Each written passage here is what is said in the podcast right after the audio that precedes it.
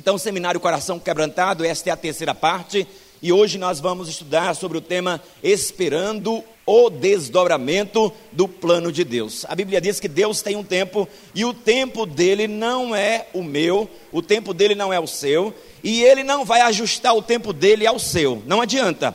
Deus tem um tempo determinado.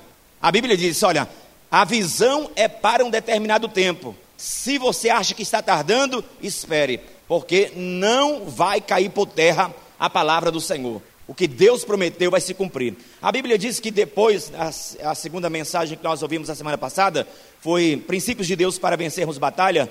Depois, batalhas, depois que Davi, ele vence o gigante Golias, a Bíblia diz que Saul chama Davi para a corte, ele passa a ser o arpista de Davi, porque, porque é, Saul está com um espírito enviado da parte do Senhor que estava atormentando ele, porque ele rejeitou a presença de Deus. E a harpa de Davi consolava o rei Saul, que estava atormentado por aqueles espíritos.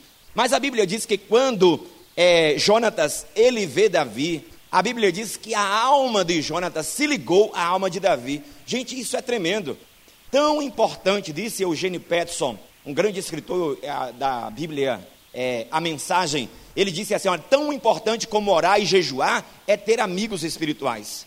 Então Deus levantou justamente o filho do homem que vai odiar Davi, do filho do homem que vai tentar matar Davi. Deus levanta esse menino para ser o melhor amigo de Davi. E você vai ver que o amor de Jonatas entrou no coração de Davi, mas o ódio de Saul nunca entrou no coração de Davi. Saul odiava Davi, Davi nunca odiou Saul, nunca. Então, a Bíblia fala, sucedeu que acabando ele de falar com Saul, ele quem Davi, a alma de Jonatas se ligou com a alma de Davi. E aí o data show apagou. Com a alma de Davi, e Jonatas o amou como a sua própria alma. Jonatas amou a Davi como a si mesmo. Gente, o Senhor, Ele quer que nós tenhamos esse tipo de amizade espiritual. Com quem você pode contar em caso de emergência? Com quem? Tem alguém que dá a cabeça por você? O apóstolo Paulo disse: Olha, Priscila e Áquila arriscaram a cabeça por causa de mim. Eu lhe pergunto: você tem alguém que arrisca a cabeça por causa de você? Não, eu arrisco a minha cabeça por Renato. Eu arrisco a minha cabeça. Você arrisca a sua cabeça por alguém? Talvez você esteja dizendo, pastor, nem a minha esposa arrisca, arrisca a cabeça por mim. Então, você tem um Jonatas, você tem um escudeiro, você tem alguém para você compartilhar, alguém do mesmo sexo, para que você possa abrir seu coração, para que você possa ser transparente com essa pessoa, alianças que servem aos propósitos de Deus. Alguém já disse assim: olha, o mundo está para ver o que Deus pode fazer através de uma aliança entre amigos. E a gente vai ver isso entre Paulo e Timóteo, a gente vê entre Moisés e Josué, Elias e Eliseu, homens que foram usados juntos. E o Senhor Deus junta esses dois aí. Você tem uma amizade com alguém do mesmo sexo para compartilhar a carga? A Bíblia diz: olha, não carregue a carga sozinho, compartilhe a carga. Você tem alguém para compartilhar a carga? Não estamos falando de exercer controle sobre os outros, não estamos falando aqui de controle, você controlar a vida do outro, porque temos que ter cuidado, porque muitas vezes você quer se abrir para o outro, até numa relação de discipulado, e o outro que se diz discipulador quer mandar na sua vida agora, e ele não tem esse direito de mandar. Então nós não estamos falando disso. Nós não estamos falando também de uma relação homossexual, como você sabe que o movimento homossexual pega a amizade de Davi e Jonatas e aplica no homossexualismo. Este amor aí, a Bíblia fala que é um amor em Deus. Não era um amor apenas entre Jonatas e Davi. A Bíblia fala que foi feito uma aliança na presença de Deus. Não estamos falando também, não estamos negando, quando nós falamos desta amizade espiritual, os riscos da construção de alianças. Todas as vezes que nós nos aliançamos, nós estamos correndo risco. Quando Jesus chamou a equipe pastoral dele, ele orou a noite inteira e mesmo assim escolheu Judas. Mesmo assim, orou a noite inteira antes de escolher os doze. E mesmo assim, Judas estava lá no meio. Então não é por causa de um Judas que você agora vai dizer, não, não vale a pena. Tem um monte de gente que não quer saber de congregar, não quer saber de igreja, porque foi decepcionado. Então, quem é que não é decepcionado? Aí eu lhe faço uma pergunta: você nunca decepcionou ninguém? Porque eu já.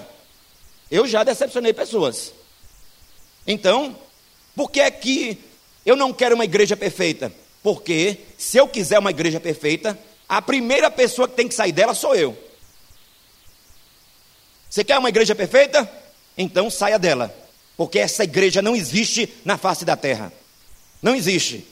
Existe aquela perfeição aos olhos do Senhor, mas os olhos dos homens a gente sempre vai ver defeitos nas pessoas, porque existem os defeitos. Então a quem você está ligado? Você está ligado a alguém? Numa hora de dificuldade, numa hora de aperto, numa hora de pressão, você recorre a quem? Você vai buscar uma pessoa que nem crente é? Tem pessoas que são crentes e dizem assim: olha, o meu maior amigo não é crente. Tem alguma coisa errada com isso. Tem alguma coisa errada. Esse não é o propósito de Deus. A Bíblia fala também dessas amizades com julgos desiguais. Existe um nível espiritual que esta pessoa que você diz ser amigo, ele nunca vai chegar a atingir, nunca vai falar essa linguagem espiritual. Com quantas pessoas você tem um relacionamento de aliança profundo? A maioria dos psicólogos dizem: olha, os nossos amigos, eu não estou falando de colega, eu estou falando dos nossos amigos, eles muitas vezes não chegam nem um número dos dedos da nossa mão. Amigos, eu estou falando de amigos de verdade, que você pode abrir o seu coração, você pode falar os seus defeitos, ele não vai mudar com você. Você fala das qualidades, ele não muda com você. Ele fala a verdade para você, mas ele não se afasta de você. Quantos amigos você tem? Poucas pessoas aqui vão ter esse número aqui de amigos. Poucas pessoas. É por isso que nós precisamos do amigo pago. E quem é um amigo pago? O psicólogo, o psicanalista. Paga ele. Pode pagar. Paga.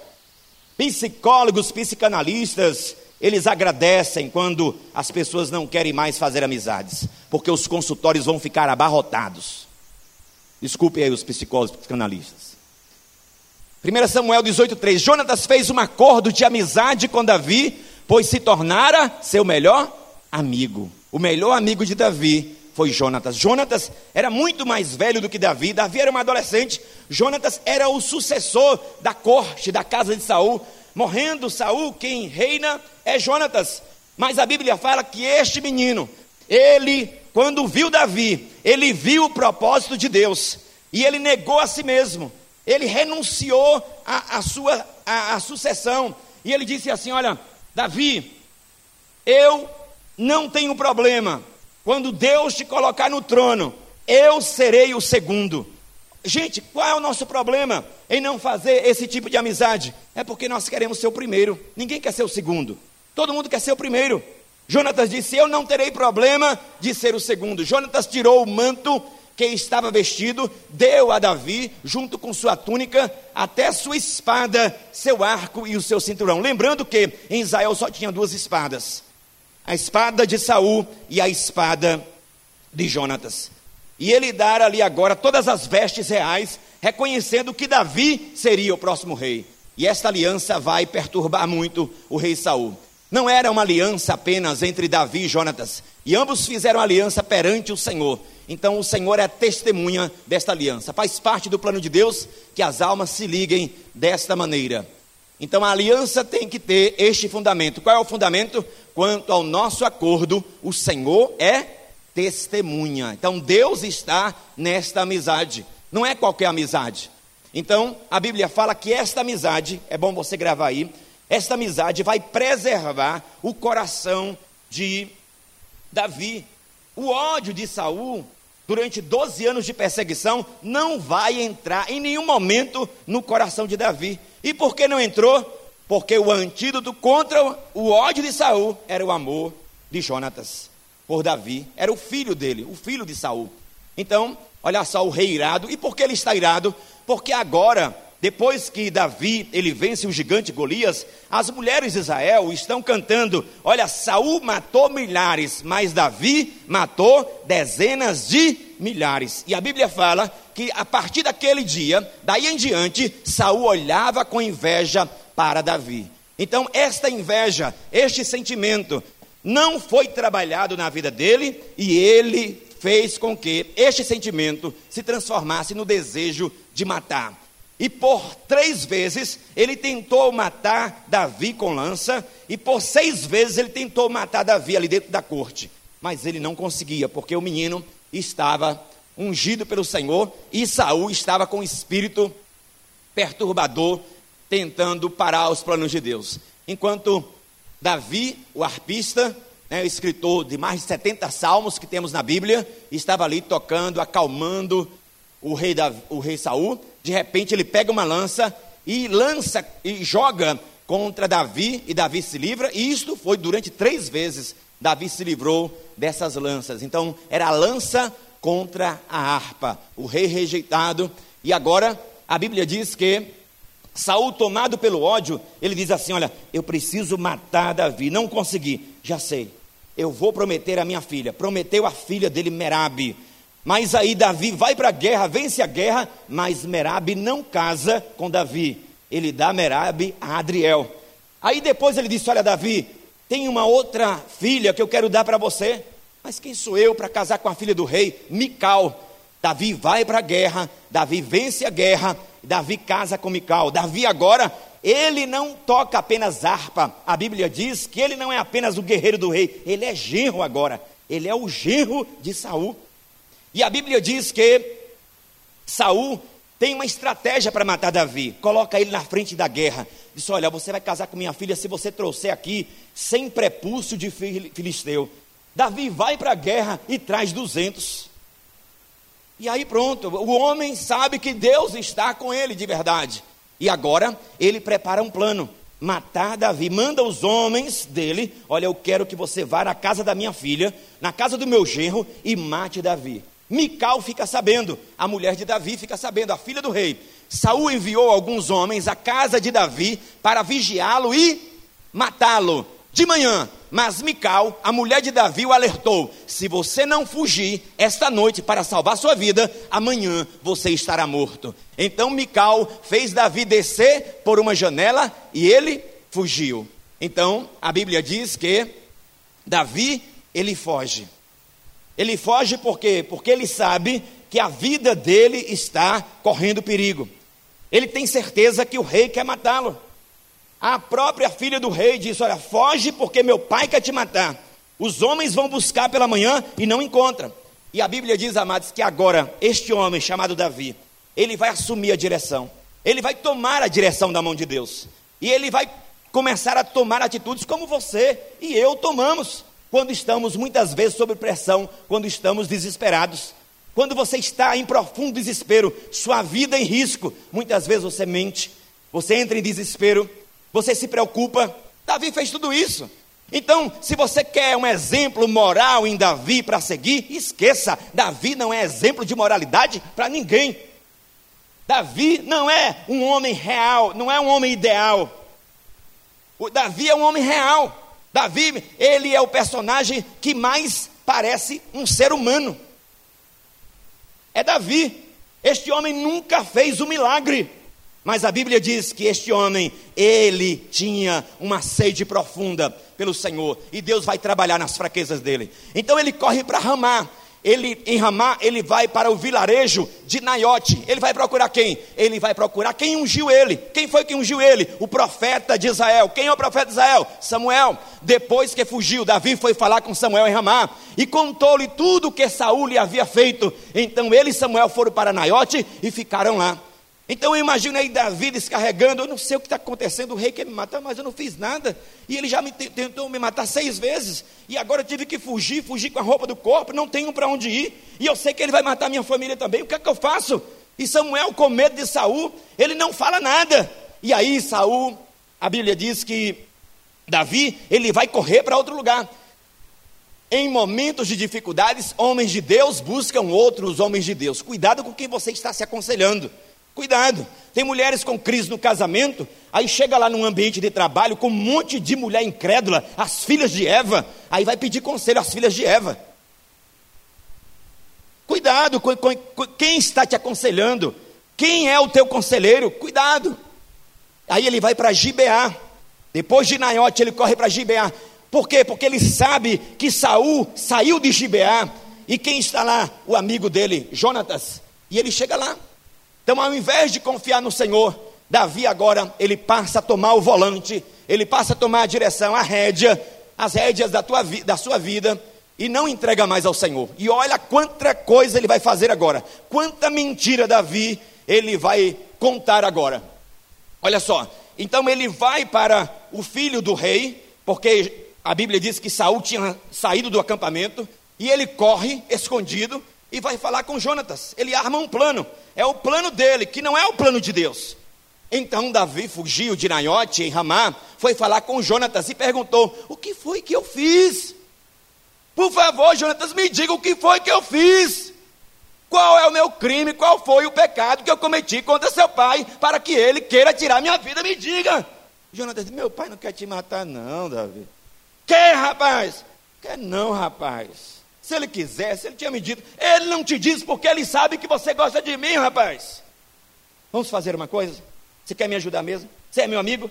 Sou. Olha, vai influenciar Jonatas a mentir. Vamos fazer o seguinte: amanhã é festa de lua nova. Eu não vou.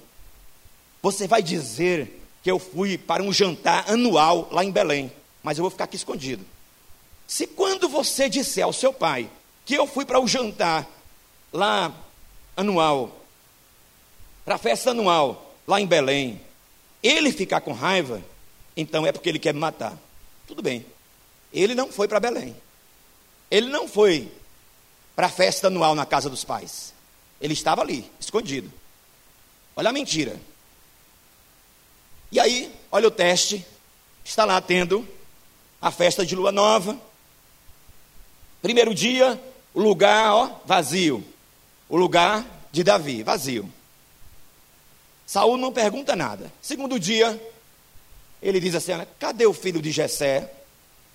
Ah, meu pai, ele me pediu. Eu até esqueci de falar com o senhor. Ele me pediu para ir para uma festa de lua nova lá, que os pais estão fazendo em Belém. O que, rapaz? Ele pediu a você? E naquele momento, a Bíblia diz que Jonatas começa a defender Davi. E a lança que era para que fosse para Davi, agora vai para Jonatas. Então Saul atirou sua lança contra Jonatas para matá-lo. E assim Jonatas percebeu que seu pai estava decidido a matar Davi. Então, o pai tenta matar o próprio filho. Por quê? Porque a Bíblia diz que o espírito das trevas estava neste homem. Então Jonatas manteve a aliança e agora ele corre para o local combinado. Qual é o local combinado? É uma pedra é uma pedra chamada pedra de Ezel. A palavra Ezel no original significa pedra de partida, pedra de destino. É a pedra do lugar é, da onde você tem que partir para o propósito de Deus. Então, qual foi o combinado? O combinado foi o seguinte: olha, Davi, é o seguinte, eu tenho que andar com o meu flecheiro, o menino que pega as flechas. Então, o que é que vai acontecer? Na hora que o menino estiver comigo, eu vou atirar. Então, se eu disser assim, olha, a flecha passou da pedra, Deus está dando comando para você fugir. Não fique aqui em Israel. E se eu disser, a pedra caiu, a, flecha caiu antes da pedra, é para você ficar. E a Bíblia diz que a flecha passou da pedra de Ezel. Agora imagine aí aqueles dias Davi esperando, ansioso pela resposta, esperando o voo da flecha. De repente ele percebe e Jonatas chegou e ele fica olhando e ele é ansioso porque aquela flecha não era Jonatas que estava atirando. Jonatas só era um instrumento, na verdade, aquela flecha estava simbolizando qual era a vontade de Deus para a vida de Davi. Se a flecha passasse, era para Davi sair. Se Davi ficasse, não ia dar certo. Se a flecha caísse antes da pedra, era para Davi ficar. Se Davi fosse, não ia dar certo. Então, vamos ver o que aconteceu esperando o voo da flecha. Esperando o voo da flecha. Olha o que acontece nessa espera do voo da flecha. A Bíblia diz que a flecha caiu depois da pedra. Então, o que era que Deus estava dizendo? Saia daqui. Saia daqui. Presta atenção no que eu vou lhe dizer agora. Olha, existem circunstâncias que Deus usa para te empurrar para os propósitos dele. E você não entende muitas vezes. Tem situações que estão te empurrando, não é sua decisão, não é você que escolheu ir para o deserto, mas é Deus que está mandando você. Deus fechou tudo, agora Davi não tem amigo, Davi não tem corte nenhuma, ele não pode mais habitar na corte. Davi, a casa dos seus pais, ele não pode correr para a casa dos seus pais em Belém, porque eles estão também correndo risco. Davi perde tudo. Davi ele tem que fugir com a roupa do corpo. E agora está confirmado que o Senhor realmente está tratando o futuro monarca de Israel, mas ele não está entendendo qual caminho levaria Davi ao destino que Deus havia projetado. Você acha que se Davi tivesse ficado, os propósitos de Deus iam se cumprir na vida de Davi? Jamais. Que Deus estava dizendo é: é além da pedra. Muitas vezes, mas essa flecha de Deus dizendo para você, essa pedra de decisão que você tem que ficar muitas vezes esperando, não, não depende de você. A pedra de Ezel é um lugar de decisão, mas não é uma decisão que você vai tomar. A sua parte é só esperar, porque é Deus que vai comandar o voo da flecha. Ele vai dizer se você vai fica ou se você sai. E a Bíblia diz que ali estava ele, ó, não dependia dele, não dependia de Jonatas. Deus já tinha dado o resultado. É para ir, é para sair, saia. E muitas vezes, mas haverá, haverá momentos na nossa vida que a gente não tem que fazer nada, nós não podemos fazer nada, foge ao nosso controle, é só uma resposta do Senhor que vai dizer. E ele tem que sair, então ele não pode ficar. Se Deus mandou sair, eu vou confiar. Essas portas se fecharam, Deus vai abrir outras, e eu vou sair. Mas nós gostamos disso aí, ó. Se nós pudéssemos, nós íamos acelerar o processo. Não, eu quero uma vida turbinada, uma vida turbinada. Tem, pensa, tem gente que pensa que Deus turbina algumas vidas, mas assim, tranquilamente, como se fosse uma máquina. Não, meu amado. Deus não faz isso. Não lute contra a mudança que tem origem em Deus. Se Deus está dizendo vá, é para ir. Se Deus está dizendo fique, é para ficar. Mesmo que você tenha que se apartar da multidão. Davi se apartou do seu melhor amigo, se apartou da corte, se apartou de todo mundo. Ele é um fugitivo. Agora, ele não matou ninguém, ele não tem culpa por isso. Simplesmente, Deus está permitindo aquela perseguição. Não era simplesmente Saul querendo perseguir, era Deus permitindo para forjar o caráter do futuro rei de Israel. O Senhor não está limitado ao jeito natural e humano de fazer as coisas. Muitas vezes Ele vai mandar você justamente para um lugar que parece que não vai frutificar. Mas ele disse: é por lá, é pelo deserto. Siga a flecha, Davi. Siga a flecha, porque a flecha vai te levar ao destino que eu tenho para a sua vida. Deserto, teste de preparo para nosso destino. Quem aqui ama o deserto? Deserto, maravilhoso, né? Deserto é um lugar. Ah, que coisa maravilhosa o deserto. Ah, lugar árido, lugar seco, lugar de lagartos, de espinheiros, lugar de poeira, de calor e muito frio à noite, lugar de bandidos do deserto, lugar de perigo, mas também o melhor lugar de se ouvir a Deus. Porque no deserto o Senhor Deus ele promove o desmame. No deserto as outras vozes não vão estar ali presente. É só a voz do Senhor. É só você e o Senhor. E muitas vezes não adianta você reclamar porque ninguém entrou com você no deserto. Foi porque foi o próprio Deus que quis que você fosse só. Há mais coisas acontecendo do que podemos enxergar. Você acha que Davi estava enxergando tudo? Não, Davi não estava enxergando. Pelo contrário, ele começou a mentir. E ele vai mentir mais, ele vai desesperar, ele vai perder a fé. Ele vai vacilar, ele vai perder o foco em Deus. Porque nesta hora aí nós não entendemos nada. Mas há mais coisas do que nós estamos vendo. Foi quem falou isso foi Salomão.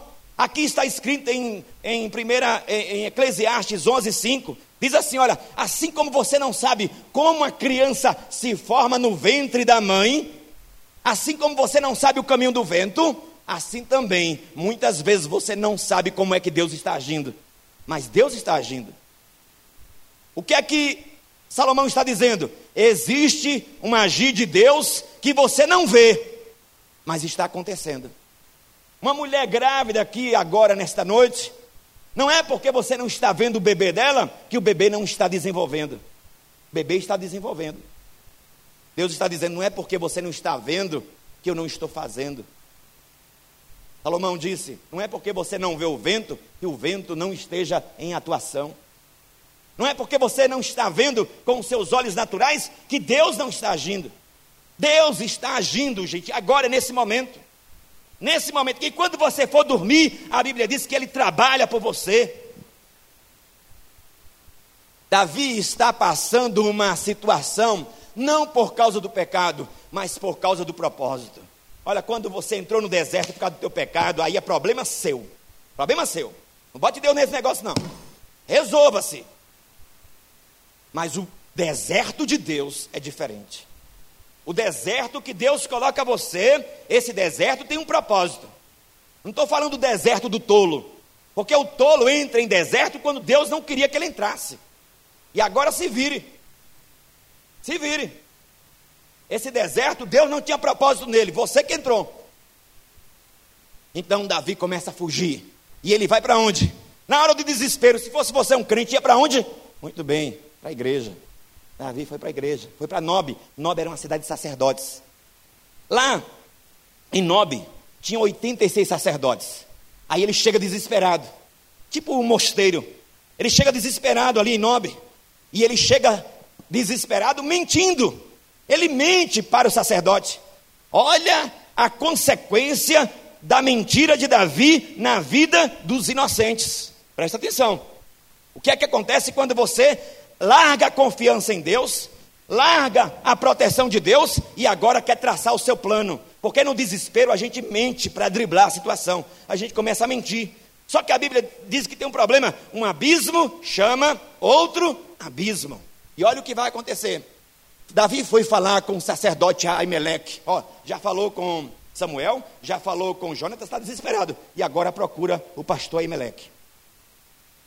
E ele procura em Nob, a cidade dos sacerdotes. Aimeleque tremia quando se encontrou com ele e perguntou: Por que você está aqui sozinho? Ninguém veio com você? Olha a pergunta, olha a mentira dele. Respondeu Davi: O rei me encarregou de uma certa missão e me disse: Ninguém deve saber coisa alguma sobre sua missão e sobre as suas instruções.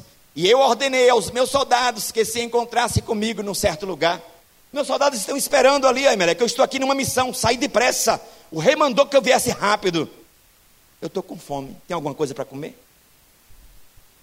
Aí o sacerdote disse: Rapaz, não tem nada lícito. Mas tem uma coisa aqui que dizem que é ilícito, mas agora eu vou quebrar a regra. Porque mais importante do que o culto é você encher a barriga de quem está com fome. Isso é culto também. Davi disse: Mas o que é? Ele disse: É o, os pães da proposição. Os pães da proposição estavam ali, era trocado todo sábado. Só podia comer o sacerdote. Aí eu fico perguntando: quem é que queria também interessado em comer pão depois de oito dias? Mas a Bíblia diz que Davi, ele recebe esse pão.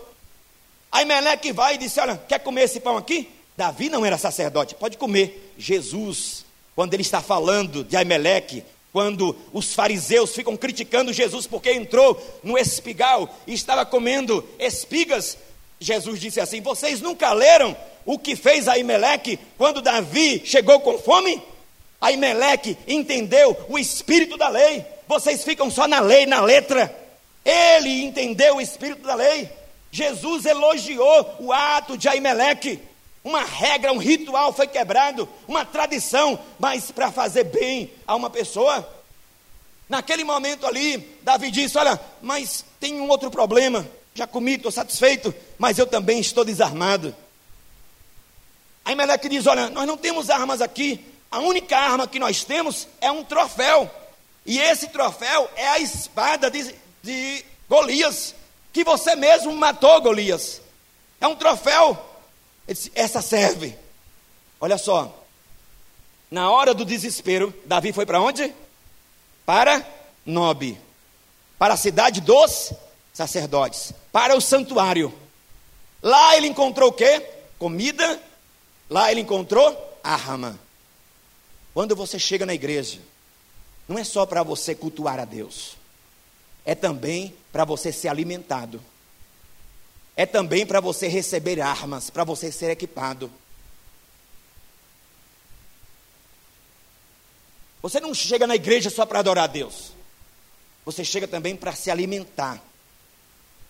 E na Bíblia, tanto o pão como a espada é justamente o símbolo da palavra de Deus.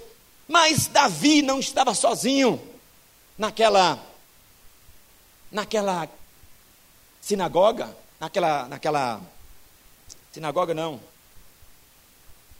Naquele santuário. Davi não era o único, olha só, quem era que estava lá também? Aconteceu que um dos servos de Saul estava ali naquele dia cumprindo seus deveres diante do Senhor, era o Edomita Doeg, chefe dos pastores de Saul. Olha só, Davi contou toda a mentira e ele ouviu. Ele trabalhava para quem? Saul. Saul está querendo fazer o que com Davi? Matar. Doeg vai voltar, vai contar para quem? Saul. Saul vai mandar uma ordem. Eu quero que mate todos os profetas, todos os sacerdotes de Nob. E a Bíblia diz que por causa da mentira de Davi, 85 sacerdotes perderam a cabeça. Saul fazia isso. Davi não. Davi entendia, não toque nos meus ungidos. Mas Saul matava ungido. Ele matou 85 sacerdotes. E como se não bastasse, ele disse: Não quero que mate só os sacerdotes, os homens que vestem linho puro, eu quero que vocês vão na cidade e mate todas as mulheres e crianças. Mate todos, porque eles me traíram. Lembre-se, Aimeleque não sabia de nada. Aimeleque não sabia que Davi estava fugindo. Foi por causa da mentira de Davi. Os inocentes morreram. O alto preço pago por falta da confiança em Deus então o rei ordenou a Doeg: mate os sacerdotes. E ele os matou. E naquele dia matou 85 homens que vestiam túnica de linho. Só um escapou, sacerdote Abiatar. E este que escapou correu e foi se juntar a Davi.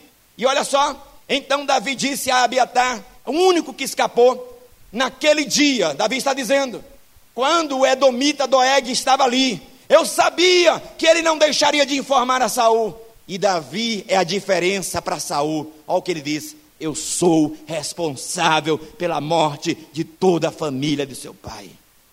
Eu sou o culpado.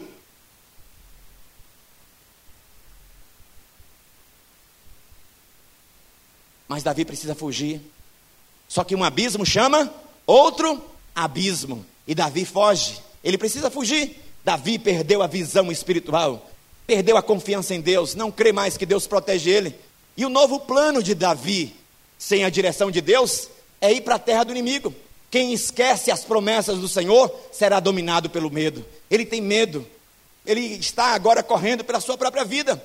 Davi esqueceu das promessas de Deus, que ele foi ungido, que ele iria reinar. Esqueceu de tudo isso por causa da pressão, desespero. E ele vai para onde? A terra do inimigo, o território do inimigo. Gate é a principal terra dos filisteus. Sabe quem morava aí nessa cidade? O gigante que ele matou. E ele vai buscar ajuda no território inimigo. Cuidado aonde você está buscando ajuda. E olha só, naquele dia, Davi fugiu de Saul e foi procurar Aques, rei de Gate. Olha que lugar para se achar ajuda. Mas na hora que ele chegou na terra do inimigo, porque ele sabia que Saul não ia lá, o que foi que aconteceu? Os homens, os filisteus, que eram companheiros de Golias, reconheceram. E olha o que eles disseram: As companhias que te afastam de Deus te aproximam do inimigo. Entenda isso. As companhias que te afastam de Deus te aproximam do inimigo. Quando você namora uma pessoa que não é crente, você namora também o mundo. Você namora os pecados dela.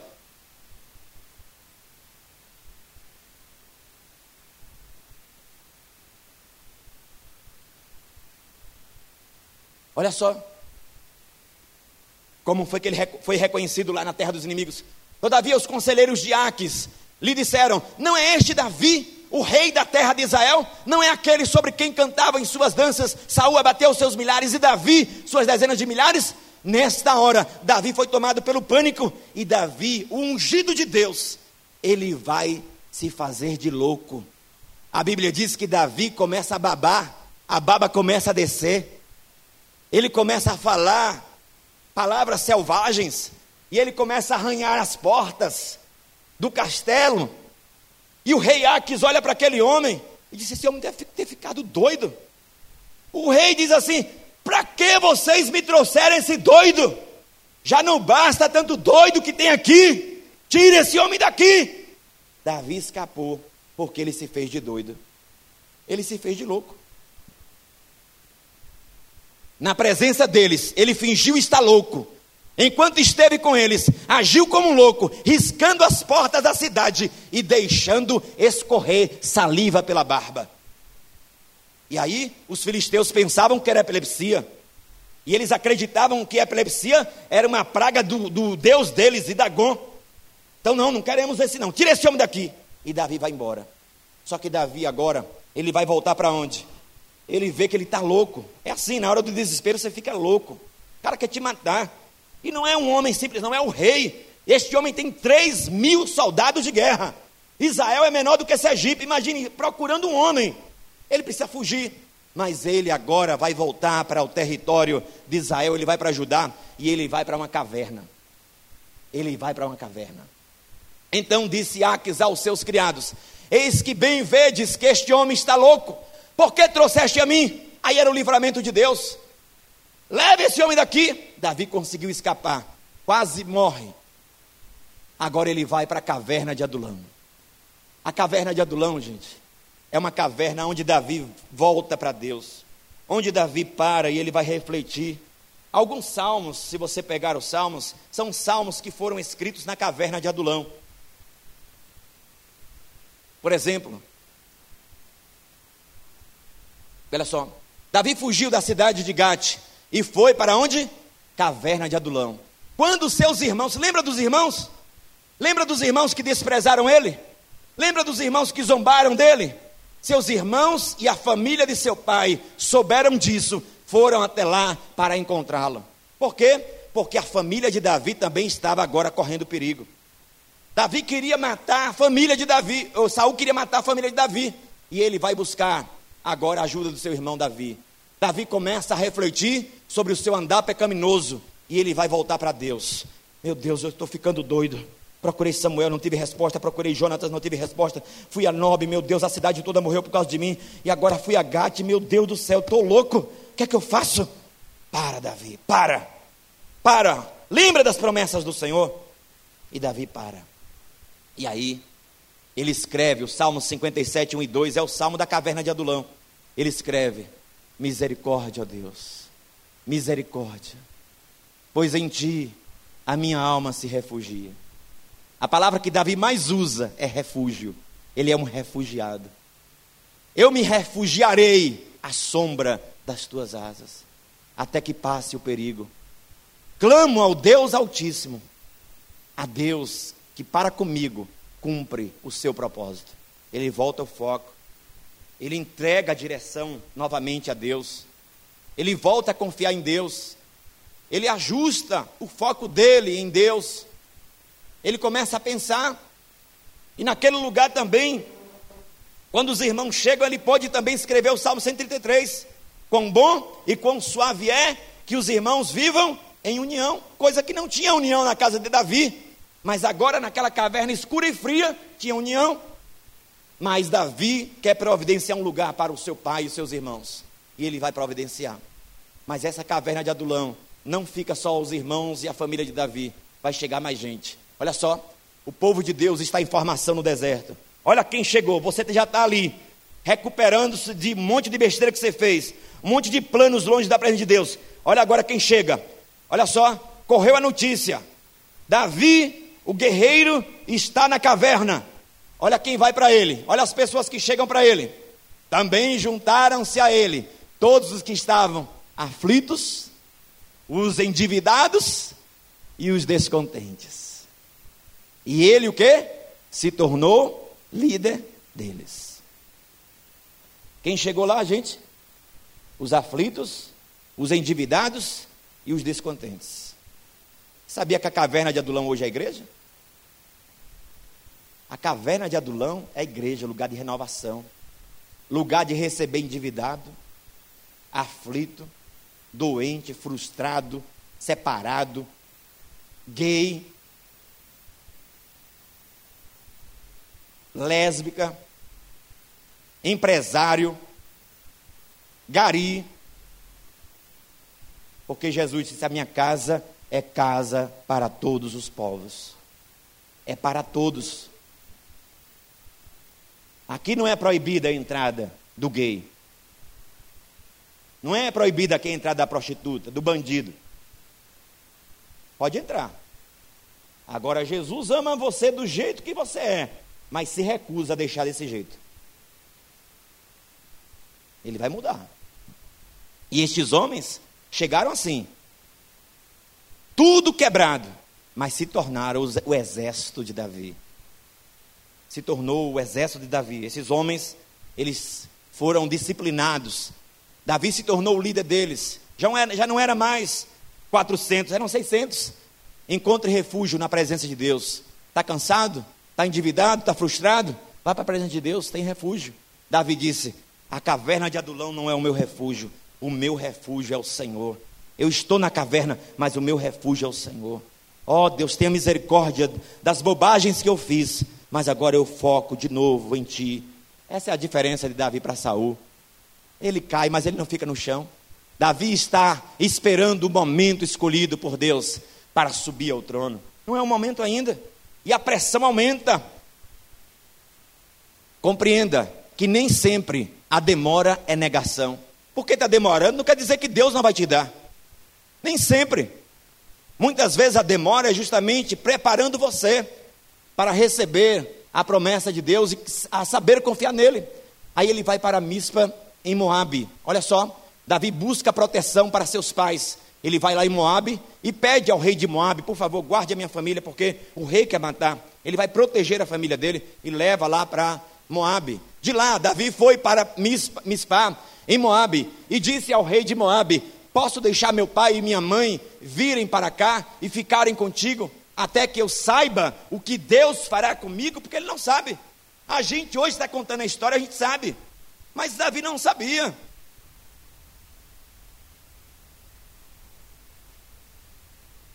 Davi guiado pela voz profética. Olha só, ele volta para Deus. Agora ele está ouvindo o quê? O profeta. Quem é o profeta? Gade. Contudo, o profeta Gade disse a Davi: Não fique na fortaleza, saia da caverna, vá para Judá. Então Davi foi para a floresta de Herete. Olha só, Davi agora saindo, ele vai para a floresta de Herete. Davi recebe a notícia que os filisteus atacaram Israel em Keila.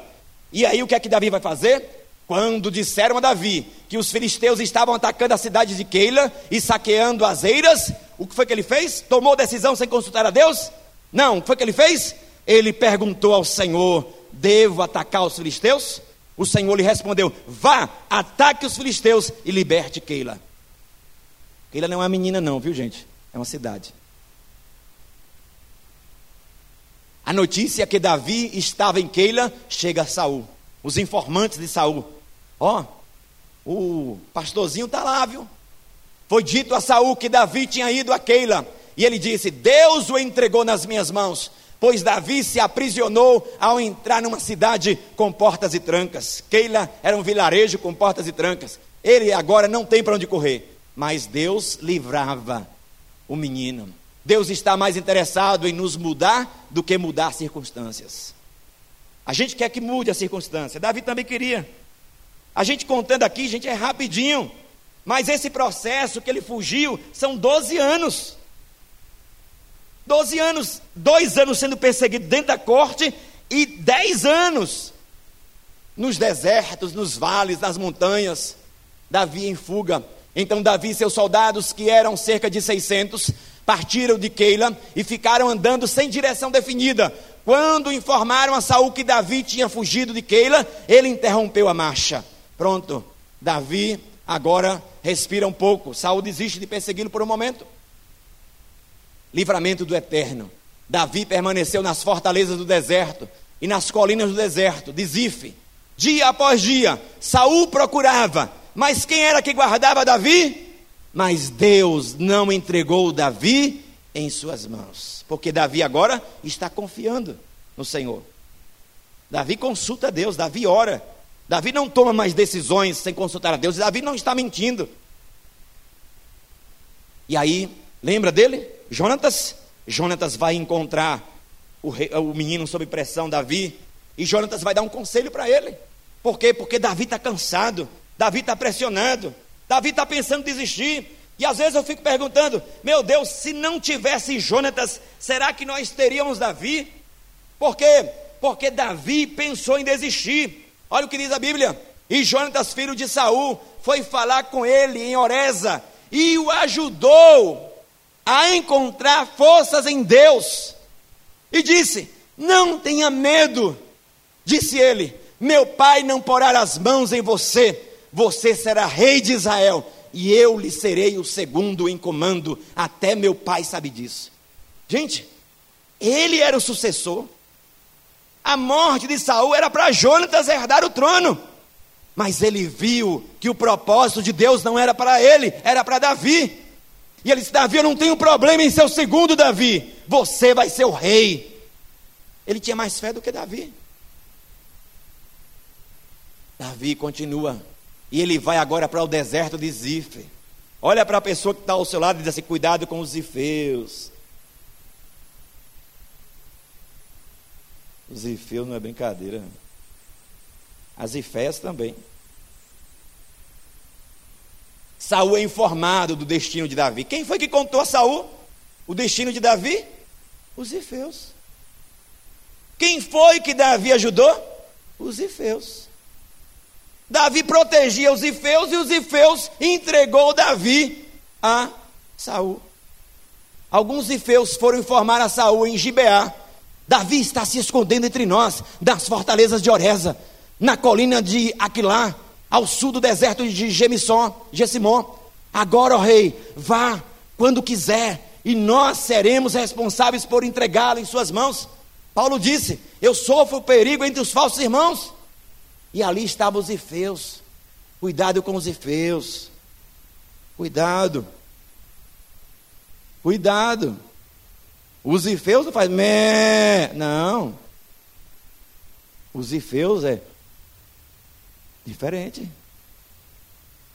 Você pensou que eu ia. Os ifeus, cuidado. Parece, viu? Ovelha da espécie Zifeu. Cuidado.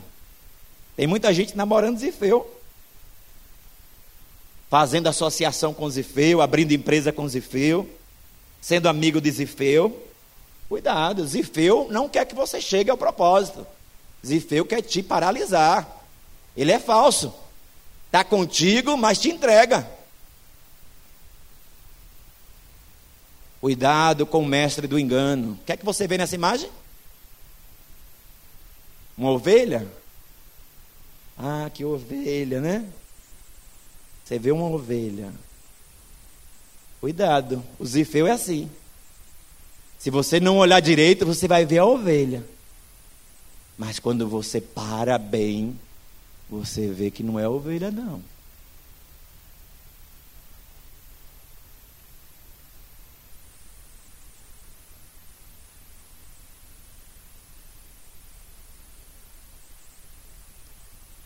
Meu Deus, me livra de ser um zifeu. E me livra dos zifeus. Davi continua fugindo porque os zifeus querem matar ele. Ele vai para o deserto de Maom. A morte de Davi se tornou uma causa para Saul. Ele esqueceu o reino. Ele esqueceu de cuidar do reino. O negócio dele agora é matar o menino.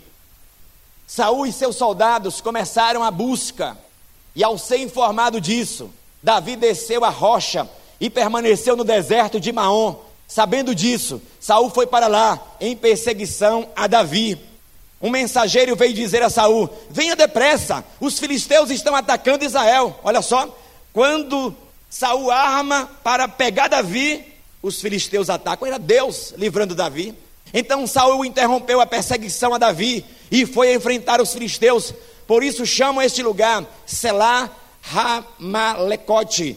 E Davi saiu daquele lugar e foi viver nas fortalezas do Enguede. O Enguede é um deserto próximo ao Mar Morto, cheio de montanhas, cheio de, cheio de vida também, ali no Enguede. Bom de se esconder. A palavra Enguede significa a fonte dos cabritos, a fonte dos cabritos monteses. Olha só, lá tem muitos cabritos monteses no Enguede, no deserto do Enguede. E ele vai morar aí, nesse deserto, porque é um lugar alto, você vê o campo aberto, se o inimigo vir longe, você sabe onde é que ele está vindo, porque as montanhas são enormes. E ali é um lugar que Davi passou boa parte do seu tempo no deserto do Enguede. Saul voltou da luta contra os filisteus e disseram-lhe que Davi estava no deserto do Enguede. Se submeta ao treinamento de Deus, que você estará preparado quando a oportunidade chegar. Tem gente que quer oportunidade, mas não quer se submeter ao treinamento. Se submeta. Ó, dobre. Dobre a serviço. Deixa Deus colocar o jugo dele na sua vida. Tire os ouvidos de incircuncisão, que não tem aliança com Deus. Comece a ouvir a Deus. Pronto. Se submeta. A oportunidade vai chegar. E aí, ó, por que, é que eu coloquei esse martelo com essa, essa talhadeira aí? Porque a palavra caráter significa. A palavra caráter significa as marcas indeléveis de um indivíduo. Quer dizer, as marcas que não se pode tirar. Então, vem da palavra talhar. Caráter vem da palavra talhar. É preciso talhar o caráter.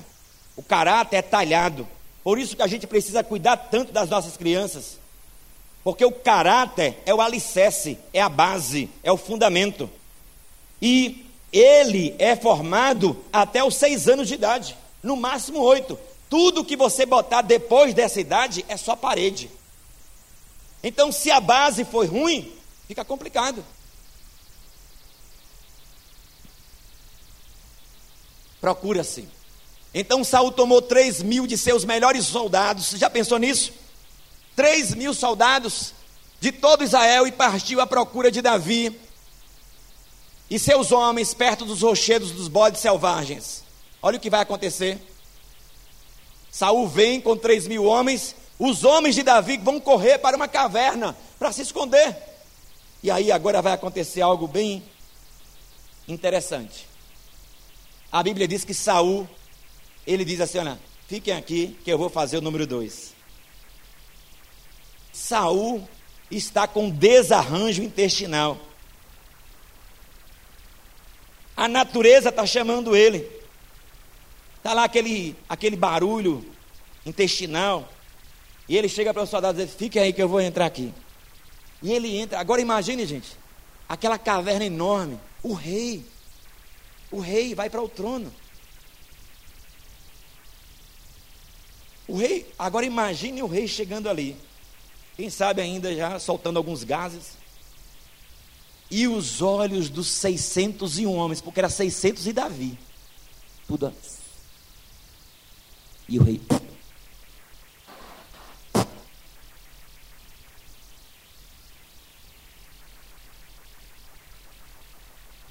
O rei no trono. Deus do céu.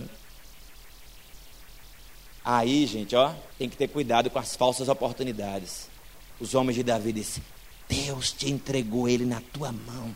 Mata, mata ele agora.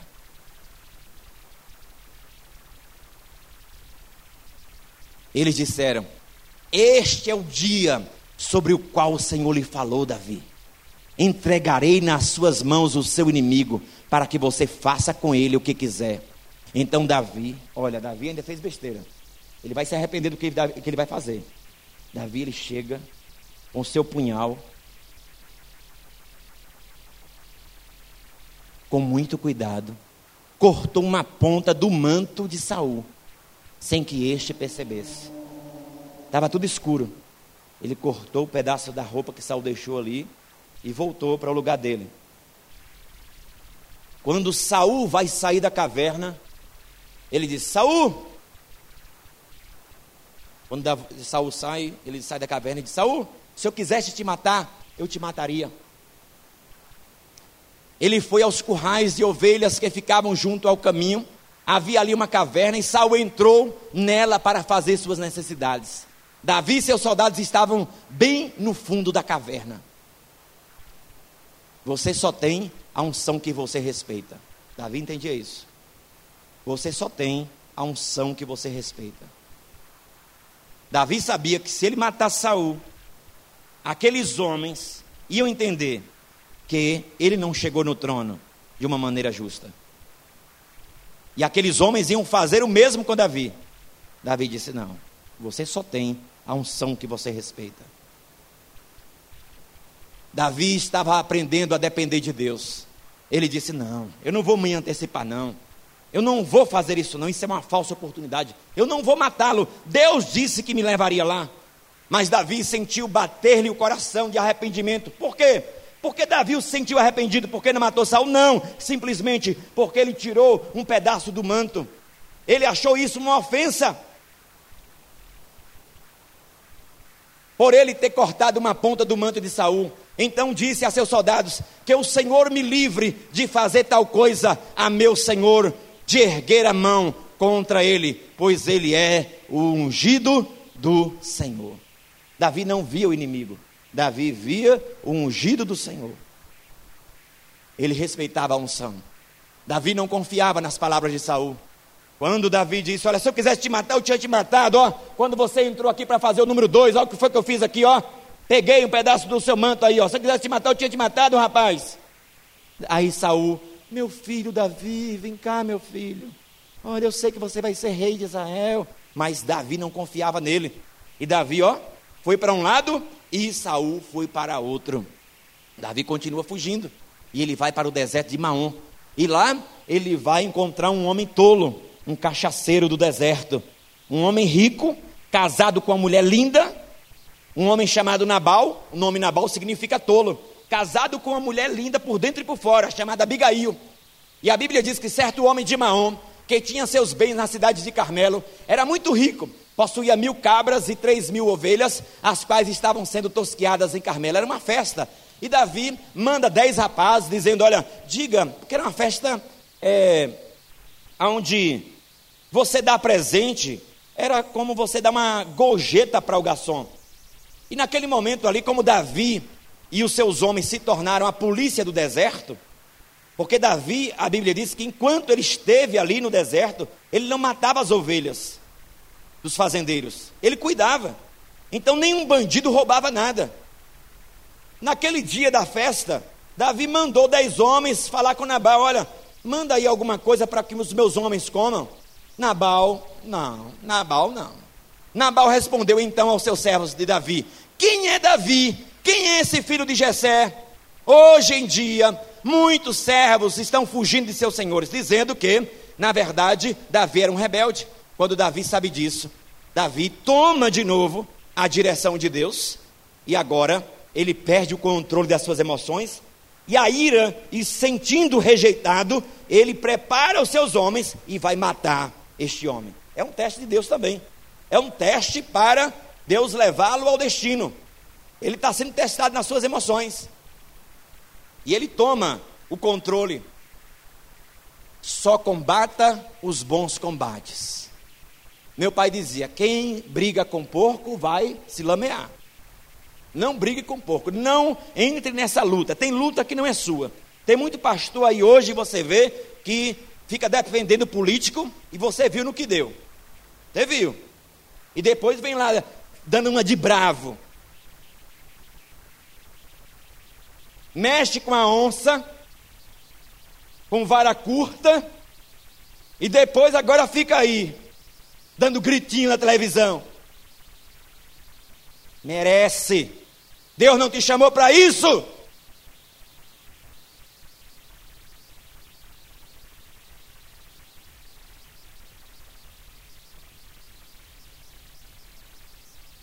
Não esqueça quem você é em Deus. Naquele momento que Davi perdeu o controle emocional e ele vai matar Nabal. Ele leva os seus homens para matar Nabal. Abigail, ela fica sabendo um servo diz assim: Olha, Abigail, Davi vem matar o seu esposo. Seu esposo tratou os homens de Davi de forma grosseira. Abigail, prepara comida rápido, rápido, rápido, que eu estou indo me antecipar. E ali barrou Davi naquele caminho. Vinha Davi desesperado com aqueles homens, Davi com fome. E naquele momento, Abigail se prostrou, disse: A tua serva, oh, me perdoe, você não pode sujar as tuas mãos, você sabe que Deus preparou um destino para você. Olha, o meu marido, o nome mesmo já diz tudo. O nome do meu marido é Nabal. Nabal, Davi, significa tolo. Tu vai brigar com tolo, Davi, sujar as tuas mãos, Davi. Davi, Deus tem um propósito para você, não está percebendo não que o inimigo quer tirar você de, do foco, Davi. Não briga com tolo, Davi. Você foi chamado para lutar as guerras do Senhor e não essas guerras dos tolos. Olha o que Davi diz. Quando esta mulher intercepta ele. Então disse Davi a Abigail: Bendito seja o Senhor, o Deus de Israel, que hoje a enviou ao meu encontro. Seja você abençoada pelo seu bom senso, pelo seu equilíbrio e por evitar que eu hoje derrame sangue e me vingue com minhas próprias mãos. Davi tomou o controle das mãos de Deus, mas agora Abigail freia ele, detém ele, ele se deixa deter e ele entrega ao Senhor. Ele entrega o controle ao Senhor de novo. Creia que Deus promoverá a justiça em sua vida. Sabe o que aconteceu? A Bíblia diz que aquele homem chamado Nabal bebeu a noite toda. A sua mulher chega, não conta nada. No outro dia de manhã, contou o que aconteceu. Deu uma parada no coração dele. Pronto, já foi. Dez dias depois ele morreu. Davi, que não é besta, mandou uma cartinha lá. Abigail, já que tu tá viúva, que tal? Tchau, Nabal. Você consegue passar pelo teste do controle das emoções? Porque ali Deus estava testando o rei. Você consegue passar por esse teste?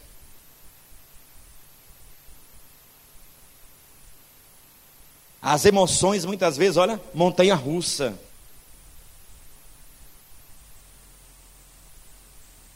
Eu disse que nós tínhamos que acelerar.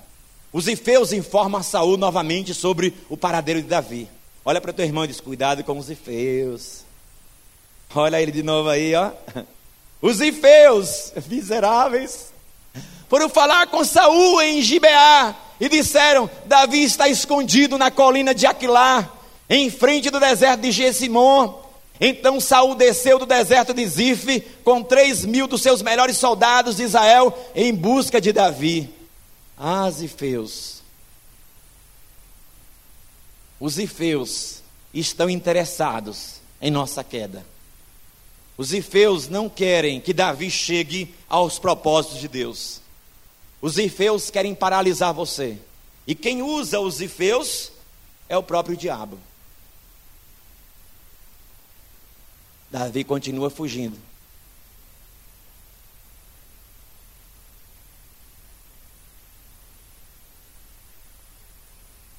Agora ele vai para a colina de Aquilá. Presta atenção, nova oportunidade de matar Saul. Davi poupa de novo a vida de Saul. Desta vez, olha o que acontece.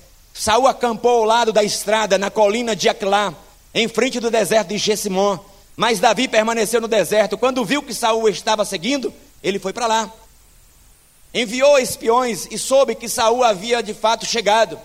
Então Davi, olha só, está Abiné, o general da guarda de Saul, os homens de Saul dormindo, Saul deitado, a lança em pé, ele enfincou a lança no chão, dormindo. E agora chega Davi no meio deles. Então Davi foi para o lugar onde Saul estava acampado. E viu o lugar onde Saul e Abiné, filho de Né, comandante de seu exército, havia se deitado. Saul estava deitado no acampamento com o exército acampado ao redor. Olha só o que o conselheiro de Davi disse. Abisai disse a Davi: Hoje Deus entregou o seu inimigo nas suas mãos. Eita, que tentação, viu gente? Deixe-me agora cravar a lança nele até o chão, com um só golpe. Não precisarei de dois golpes, é só um. Olha só, a falsa oportunidade. Davi disse: Não, eu espero o tempo de Deus. Eu estou aqui com outro propósito. Davi recusou chegar ao seu destino na força do seu braço. Davi, contudo, disse a Abisai: Não mate. Quem pode levantar a mão contra um ungido do Senhor e permanecer inocente? Você só tem a unção que você respeita. E aí, ele não mata, mas ele quis mostrar mais uma vez para Saul que ele não aguentava mais. Saul, para essa perseguição, para, para essa loucura. Ele grita em cima de uma montanha: Abiné, é você que é o grande comandante, guardador do rei? Pois você precisa de mais treinamento, porque eu acabei de chegar daí. Eu estive aí no meio de vocês e para provar, estou com a lança de Saul aqui. E agora, Abiné, você está vendo, Saul? Se eu quisesse te matar, eu tinha te matado. Por que, que você me persegue e me deixa em paz? Mas pressão, pressão, pressão, pressão. Não estou falando aqui de um dia, dois dias, três dias, quatro dias. Nós estamos falando de dez anos de perseguição no deserto. E aí ele cansa. E de novo, ele pega o controle, ele tira o controle das mãos de Deus. Ele vai para onde? Gade. E olha só o diálogo que ele teve, não com Deus, mas com ele. Olha o que Davi pensa. Cuidado com seus pensamentos, viu? Ao invés de você ficar pensando, ore. O medo assume o controle da vida de Davi de novo. Olha só. Cuidado com suas decisões sem consultar a Deus. Você viu que enquanto Davi consultou a Deus, o Senhor dizia é aqui, é ali, Deus livrava, mas agora ele sai do foco de novo. Davi, contudo, pensou: olha só, Davi, como tudo pensou, ele não orou, ele pensou, ele falou com ele. E o que foi que ele falou? O diálogo dele é totalmente negativo. Ele diz: Algum dia serei morto por Saul. Sabe de uma? É melhor fugir para a terra dos filisteus. Então Saul desistirá de procurar-me por todo Israel e escaparei dele. Assim Davi e os seus 600 homens que estavam com ele foram até Aques, filho de Maoque, rei de Gate. Olha ele de novo lá em Gate. E ele faz um acordo, ele faz uma barganha, ele faz um, um ajuste com aquele homem, dizendo: Eu sou o teu servo. Imaginei você procurar o, o inimigo para fazer aliança com o inimigo por causa de uma pressão. Então Davi disse a Aques: Se eu conto com a sua simpatia, dá-me um lugar numa das cidades desta terra onde eu possa viver. Porque este teu servo, Davi, o servo do Deus Todo-Poderoso, agora se coloca como o servo daquele rei ímpio que adorava Dagon. Viverei contigo na cidade real. Cuidado, gente, nem todo lugar é lugar de você encontrar solução. Às vezes você tem aquela solução debaixo do teu plano que vai aliviar momentaneamente, mas depois o problema virá mais forte. E ele ganha a cidade de Ziclag. Vai morar na cidade de Ziclag. Faltou um U ali. Ziclag, com U. Um homem estrategista era Aques. Aques confiava em Davi e dizia: Ele se tornou tão odiado por seu povo, os israelitas, que será meu servo para sempre. Olha só, ele quer usar Davi na guerra contra o povo de Deus. Davi do lado errado, Davi em má companhia. Davi lutando contra o próprio Deus, contra o próprio povo de Deus. E nesse tempo que Davi passa lá, a harpa não tocou. Se eu duvido você achar um salmo, porque quando você pega os salmos, está aqui escrito, ó. Por exemplo, vou pegar um salmo aqui agora. Vou pegar um salmo. É, peguei um salmo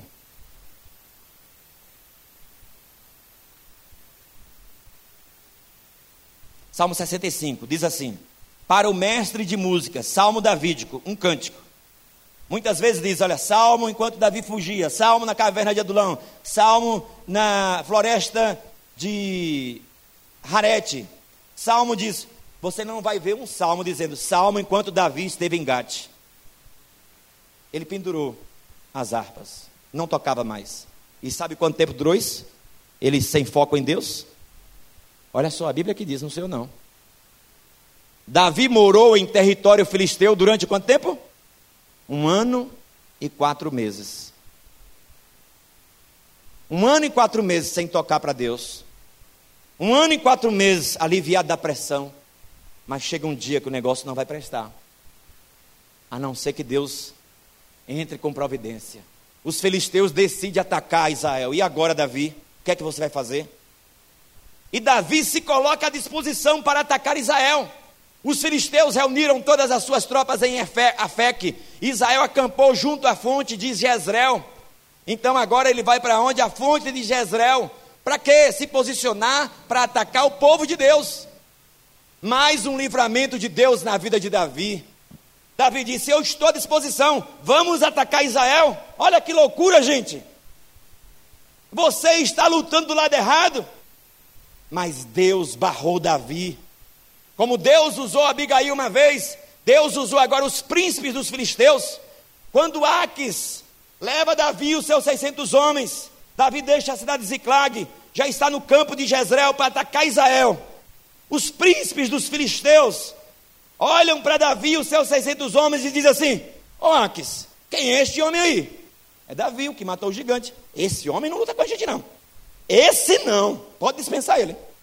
Esse homem aqui não. Esse homem não, ele vai voltar-se contra a gente. Esses 600 homens, pode dispensar eles.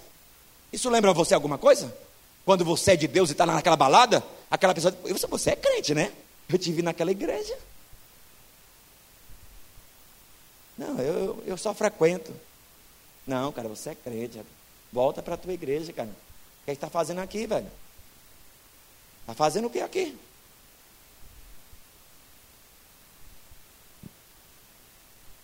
Olha só o que Oséias disse: o Senhor será um muro de espinhos. E Deus foi um muro de espinhos. Davi foi barrado. Deus livrou Davi de lutar contra Israel. E Davi é dispensado. E Davi agora volta com seus 600 homens. E Davi novamente vai voltar-se também para Deus. Mas olha o que vai acontecer. Volta para casa. Então Davi e seus 600 soldados e seus soldados levantaram-se de madrugada para voltar à terra dos filisteus. Os filisteus, porém, foram para Jezreel para lutar contra o povo de Israel. E Davi chega na cidade que ele recebeu e ele vê de longe a cidade está em chamas. Ele disse: O que é aquilo? Chamas? Onde tem fumaça, tem fogo. O que foi que aconteceu? E os seus 600 homens começam a correr. Quando chegam lá, não tem mulher, não tem criança, não tem gado, não tem ovelha, tudo queimado. Sequestraram todos. Sequestradores chegaram ali.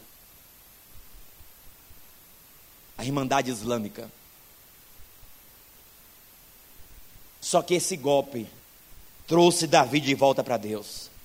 Quando Davi e seus soldados chegaram a Ziclag, no terceiro dia, os amalequitas tinham atacado a Negueb e Ziclag e haviam incendiado a cidade. Olha os homens de Davi, aqueles que procuraram ele um dia, olha o que eles vão fazer. Olha o que esses homens vão fazer com Davi. Aqueles que um dia disseram que eram endividados, que eram aflitos, que eram frustrados, Davi treinou, discipulou. Olha agora o que eles dizem. A Bíblia fala que eles falaram, no versículo 5, eles falaram em apedrejar Davi. A culpa é de Davi. Foi ele que nos deu o comando estratégico de abandonar essa cidade, de não deixar homens aqui. Olha o resultado agora, vamos matá-lo. 600 homens com pedras nas mãos. E eu fico imaginando naquele momento, Davi disse: Não, eu não nasci para morrer aqui, não. Esses homens não vão me matar, não. Eu já sei a quem recorrer. E eu penso Davi se prostrando nos meios das cinzas, orando a Deus Senhor Deus, misericórdia. Me ajuda, Senhor. O Senhor tem promessa na minha vida, mas eu estou retardando, eu estou atrapalhando. Me ajuda, Senhor. E a Bíblia diz o quê? Davi, porém, fortaleceu-se no Senhor, o seu Deus. Essa era a diferença de Davi para Saul. Ele não desistia.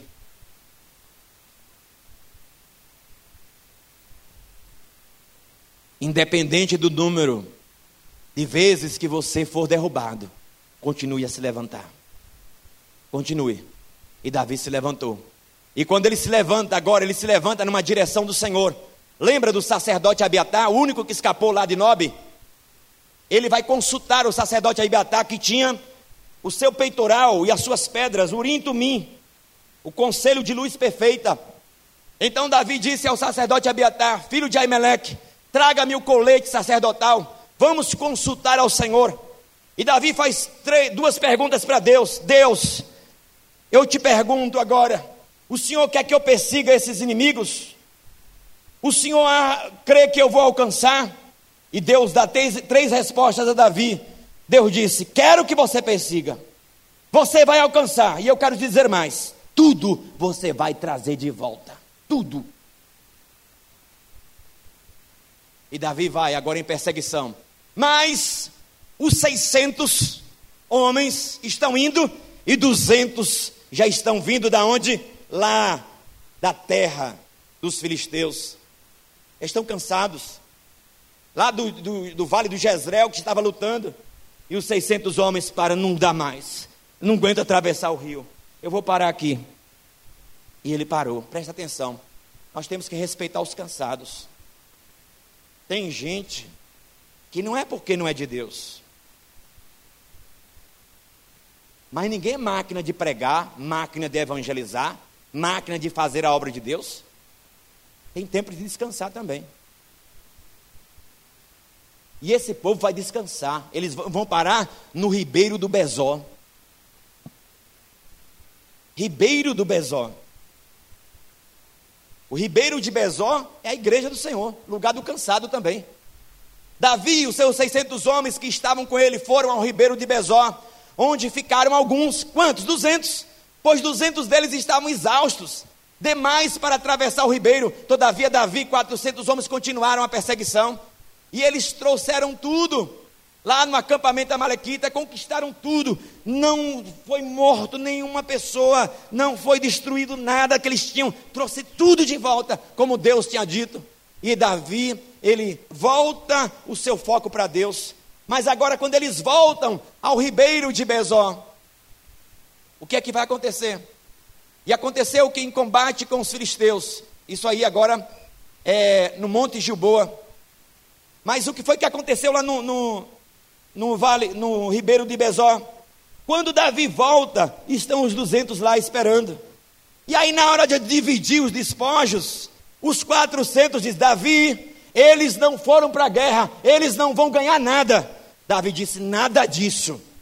A parte dos que foram para a guerra é a mesma dos que ficaram descansando.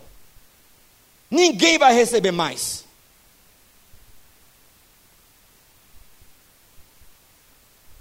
Um dia cinzento para a corte de Saul. Olha só, se Davi tivesse ido para essa guerra, sabe o que aconteceu nessa guerra? Saul foi morto. Os filhos de Saul foram mortos. Israel foi derrotado. E aconteceu que em combate com os filisteus, os israelitas foram postos em fuga. Muitos caíram mortos no monte Juboa. Os filisteus perseguiram Saul e seus filhos. Mataram Jonatas, aquele que disse: "Eu serei o segundo". Não deu para ser o segundo, Jonatas. Abinadab e Malquizua, filhos de Saul, todos morreram ali no monte. Saul, a Bíblia diz, o combate foi se tornando cada vez mais violento em torno de Saul, até que os flecheiros o alcançaram e o feriram gravemente. Saul agora não quer ser morto pelas tropas dos filisteus, e ele pede ao escudeiro dele: "Me mate". Mas escudeiro não mata, escudeiro protege. O escudeiro diz: "Jamais vou te matar. Não fui contratado para te matar. Eu sou o teu escudeiro. Então Saul ordenou ao seu escudeiro: Tire sua espada e mate-me com ela, senão sofrerei a vergonha de cair nas mãos desses circuncisos. Mas seu escudeiro estava apavorado e não quis fazê-lo. Saul então pegou a própria espada e jogou-se em cima dela. Saul tirou a própria vida. A coroa de Israel rolou.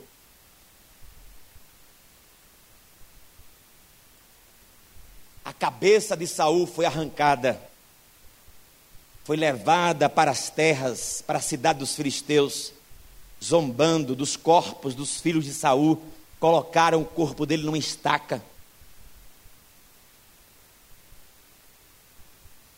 Mas a Bíblia diz que teve um povo em Israel que teve coragem de ir lá e tomar o corpo de Saul de volta. E Davi honrou essa tribo, honrou esse povo. Porque foram lá e não deixaram, mesmo o rei morto, mas trouxeram o rei de volta, morto. Davi honrou essa, esse povo. Depois da morte de Saul, Davi retornou de sua vitória sobre os amalequitas. Fazia dois dias que ele estava em Ziclag. Davi não sabia de nada. Aí chega um mentiroso, verdadeiro, contar uma verdade, mas querendo, querendo vantagem. Por quê? Porque esse cara que vai contar Davi que Saul morreu, ele vai dizer para Davi que o rei estava agonizando e pediu ele, ele foi lá e matou o rei. E ele trouxe o bracelete do rei e a coroa. Davi, aqui, olha, agora você é o rei, Davi. Davi disse: O quê? Você vai morrer pela tua própria boca. Você está me dizendo que você matou o rei. Era mentira. Você está dizendo que você matou o rei? Pois agora você vai ser morto. Como é que você ousa tocar no ungido do Senhor? Pá! Mata o cara na hora. Mas ele contou isso para quê? Para ganhar vantagem. Quando Davi fosse rei, colocasse ele no lugar de honra porque ele levou a coroa e o bracelete, mas Davi não trabalhava dessa forma. A notícia foi levada a Davi, então Davi rasgou suas vestes. Davi não ficou alegre, gente. Davi nunca odiou Saul. Ele rasgou as suas vestes. Os homens que estavam com ele fizeram o mesmo. Lamentaram, chorando e jejuando até o fim da tarde por Saul, por seu filho Jonatas, pelo exército do Senhor e pelo povo de Israel, porque muitos haviam sido mortos à espada. Eles começaram a chorar. E aí Davi fez um hino chamado Hino do Arco, e ele mandou que esse hino fosse cantado em todo Israel. E ali é o lamento de Davi, lutando. Olha, hoje morreu dois grandes homens, dois grandes líderes, as águias de Israel. E aí, Davi, agora, o rei está morto. Ele não, não toma poder. Ele não é Michel Temer. Não. Ele não é esse vampiro aí. Não é. Ele espera. Passado algum tempo, Davi perguntou ao Senhor: Eu devo ir para uma das cidades de Judá? Que é que o Senhor quer que eu faça? O rei está morto. O que é que eu faço agora, Senhor? O Senhor respondeu que sim. E Davi perguntou: Qual delas, Senhor? Qual cidade de Judá? Eu quero que você vá para Hebron, disse o Senhor. Ele vai para Hebron. Quando confiamos no Senhor e fazemos nossa parte, o tempo trabalha a nosso favor. Davi, ele teve alguns desvios, mas ele voltava para Deus. Ele não queria chegar onde Deus prometeu na sua força. E Deus vai juntar passado, presente e futuro para escrever essa história. Mais uma etapa no plano de Deus. Então, preste atenção: Davi, ele podia reinar, mas sabe o que foi que aconteceu? Abiné, o comandante de Saul, usou o boneco. Usou o boneco. Quem era o boneco? O outro filho de Saul, Esbozete, para que ele fosse rei. O cara não sabia de nada. Colocaram ele como rei, mas não dava certo. Mas mesmo assim, Davi não tomou o reinado. Davi, a Bíblia diz que só uma tribo quis ele. Ele poderia ser rei em todo Israel, mas Israel não quis Davi. E Davi disse: Eu não vou tomar nada à força. E ele reinou durante sete anos e meio em uma tribo só, a tribo de Judá, esperando o tempo de Deus. Com 30 anos de idade, Davi começa a reinar.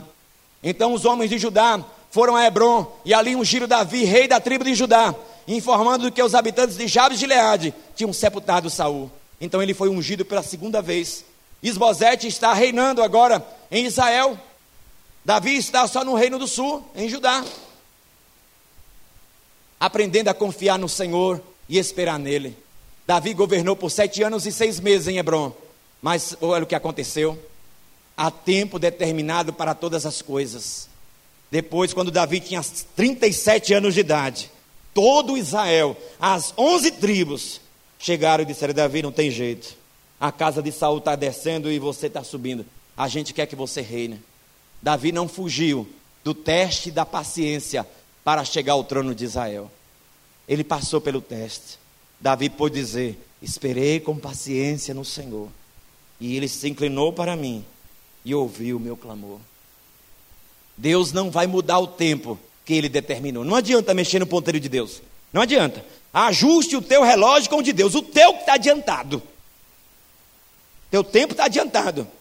O de Deus, meu irmão, pode ainda demorar dois anos, três anos, cinco anos, oito anos, dez anos, doze anos, mas se ele falou, vai se cumprir. Se ele falou, vai se cumprir. A profecia se cumpre. Olha só. Agora Davi tem 37 anos de idade. Então todas as autoridades de Israel foram ao encontro do rei Davi em Hebron. E ele fez um acordo com eles em Hebron, perante o Senhor. E eles ungiram Davi, rei de Israel, a terceira unção de Davi. Primeira com Samuel, segunda com a tribo de Hebron, e agora todo Israel. O dia da coroação. Davi tinha 30 anos de idade quando começou a reinar, reinou durante 40 anos. Em Hebron, reinou sobre Judá sete anos e meio. E em Jerusalém, reinou sobre todo Israel e Judá 33 anos. Espere o desdobramento do plano de Deus, porque você não está vendo, mas o Senhor Deus está trabalhando. A hora de Deus vai chegar na tua vida.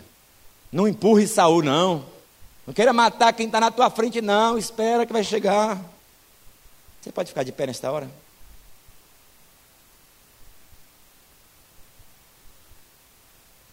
Às vezes a gente canta, né? Como Davi, eu quero ser como o rei Davi. Quero passar por essas provas, essas provas saborosas. Eu quero passar. Estou pronto a ser perseguido perseguido até demais.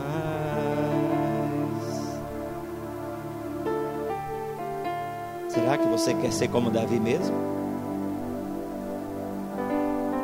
Nós, muitas vezes, não queremos passar pelo processo de Deus, somos apressados achamos que estamos preparados.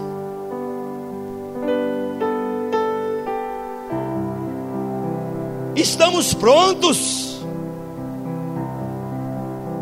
Mas Deus está dizendo: a flecha que eu tenho para você está para além da pedra.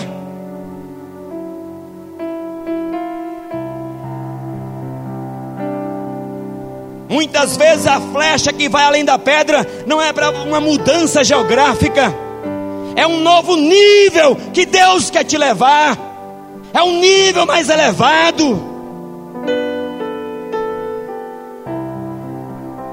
Mas a gente quer ser usado. Deus está dizendo: vai tirar a fralda, deixa a mamadeira. Deixa o bico, abandona a creche, cresça. Porque o dono da obra sou eu, e sou eu que uso as pessoas, sou eu que levanto, sou eu que abato, sou eu que tiro, sou eu que coloco.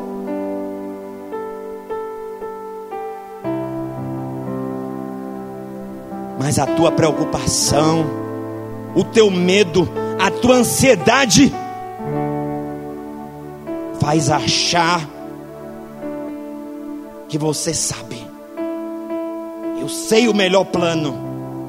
Como Davi, todas as vezes que ele achou que tinha um plano, ele prejudicou a ele e a outros, deixando de confiar no Senhor. O Senhor Deus, Ele tem promessa, mas é preciso respeitar o tempo de Deus. É preciso aprender a confiar em Deus. É preciso aprender a descansar em Deus. É preciso ser preparado. É preciso ser moído. É preciso ser lapidado. É preciso descer. É preciso que vá ao deserto. É preciso que haja silêncio, é preciso que haja atrito, é preciso experiências, é preciso. Deus te prepara na vida, Deus te prepara na vida, não é só um curso que vai te preparar, não é simplesmente uma classe de escola da igreja que vai te preparar, Ele te prepara no dia a dia, em situações, testar as tuas emoções, testar o teu caráter, testar a tua fidelidade, testar a tua perseverança, testar a tua persistência. Vai te testar, vai te testar.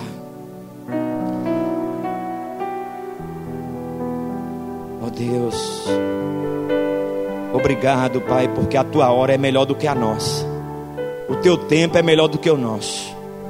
Muitas vezes, Pai, nós sabemos que o deserto não fomos nós que escolhemos, simplesmente o Senhor permitiu que nós entrássemos nele, porque o voo da flecha apontou para ele, e nós entramos em obediência ao Senhor.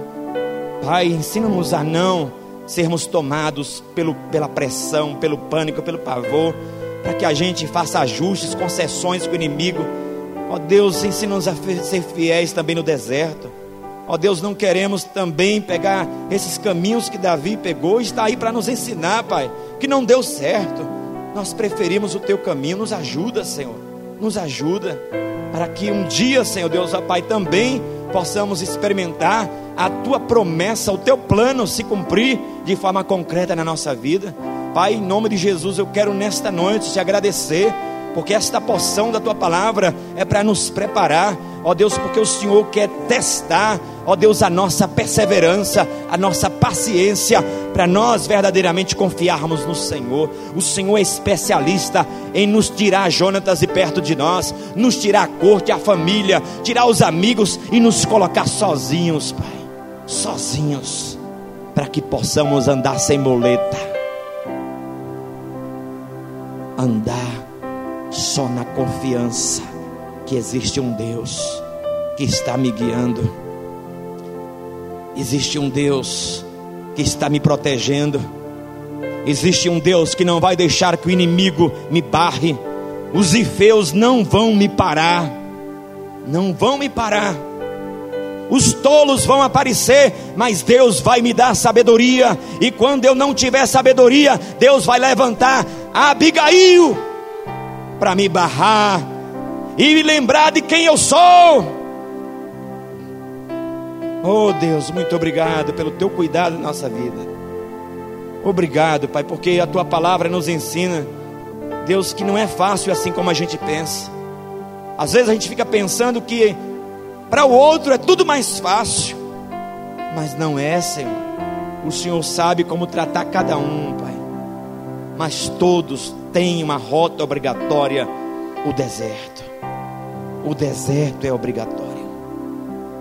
Muito obrigado por esta noite, Senhor. Obrigado por esta palavra. Obrigado porque o teu povo, Senhor Deus, ó Pai, se assenta para aprender os teus princípios, para receber da tua vida. Muito obrigado por esta noite. Estamos na fila, Pai. Estamos na fila. Ó Deus, na fila que o Senhor ó Deus, organizou, dizendo: espere a sua vez, vai chegar. Jovem, você que não casou ainda e quer casar, Deus está dizendo: espere, espere.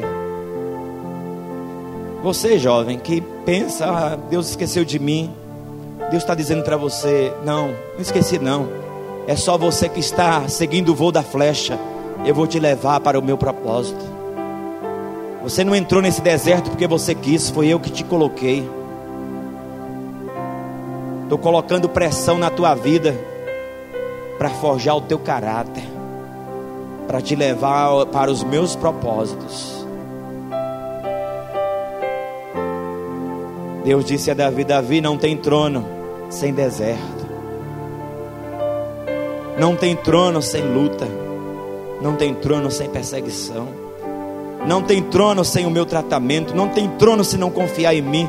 não tem trono se ficar preocupado, ansioso, medroso. Descansa, espera. Foi eu que te falei um dia, lembra, Davi? Você era um menino lá esquecido, e eu disse o quê? Eu escolhi você. Então descansa.